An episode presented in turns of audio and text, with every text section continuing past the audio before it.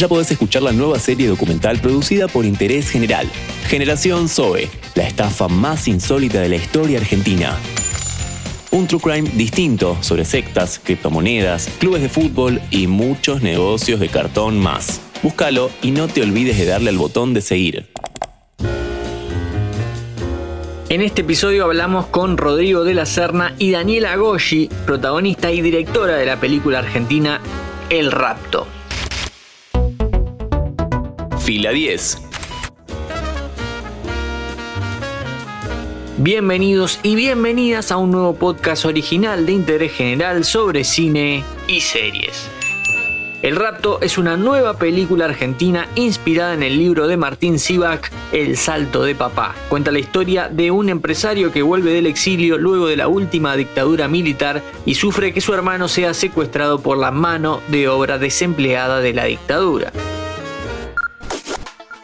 El cine argentino revisionista por mucho tiempo fue dramas declamatorios. Sin embargo, estamos entrando en una época con cine de género revisionista. ¿Por qué eligieron el thriller como forma de contar esta historia? A nosotros nos gustó encontrar el término, viste, de thriller psicopolítico. Porque viste que a veces digo... Eh, eh, voy a sonar pretenciosa, voy a citar a Piglia, pero a veces, digo, lo que vas a contar encuentra la forma del relato, digo, y esto encontró la forma del relato.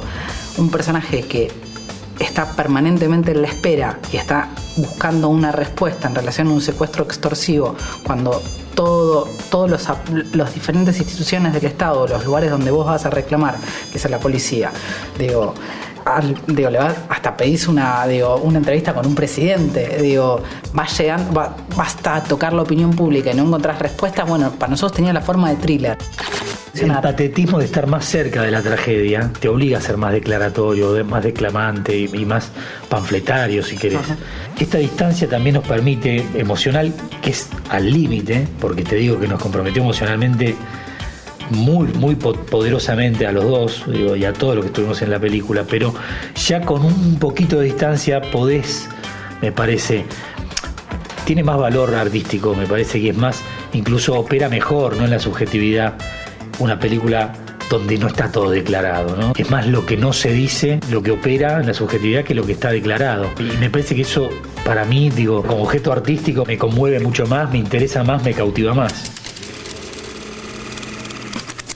Para hablar sobre la mano de obra desempleada de la dictadura hubo que hacer un fuerte trabajo de investigación. La película tiene una fuente de inspiración muy clara que es la novela de Martín Sivak y del cual nosotros tomamos un elemento que es el duelo, la pérdida de alguien a través de un secuestro extorsivo y también un duelo de ilusión política. Eso fue el disparador, pero inmediatamente eso nos llevó a el libro de Carlos Juvenal que se llama Buenos Muchachos, que analiza todos los secuestros extorsivos y eso al mismo tiempo nos llevó a todos los diarios de la época con los famosos secuestros extorsivos de la década del 80, con cómo el gobierno democrático iba dando cuenta de los secuestros extorsivos de los expedientes judiciales y cómo se hacían las denuncias y cómo las denuncias iban quedando licuadas porque había cierta coacción y corrupción entre policías y servicios de inteligencia y opinión pública.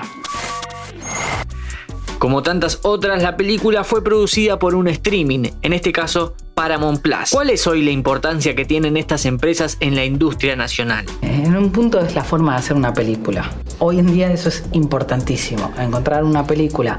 Y en ese sentido Paramount Plus fue un gran socio para nosotros, porque es una película claramente de una impronta nacional, con un tema complejo y complicado, y la apuesta de Paramount Plus fue ir a favor de esta película uno ahí revaloriza, porque no, yo creo que estamos en un momento tan complicado donde esta película no se podría haber hecho con el dinero de los planes de fomento del Inca. Entonces uno ahí empieza a preguntarse cómo se va a definir el futuro de la industria y, sería interesante que sigan, que sigan conviviendo las plataformas y que tengamos un instituto de cine que pueda seguir financiando películas diferentes, más chicas y que haya una diversidad discursiva eh, que no siempre tengas que esperar a que te produzca una Como trabajadores de la cultura creemos y sostenemos que cual, todo país, toda nación, todo Estado necesita fomentar eh, el cine en este caso, ¿no? O sea, me parece que es un deber este, nacional casi, ¿no? Entonces siempre vamos a estar del lado de cuidar el trabajo de los argentinos y las argentinas.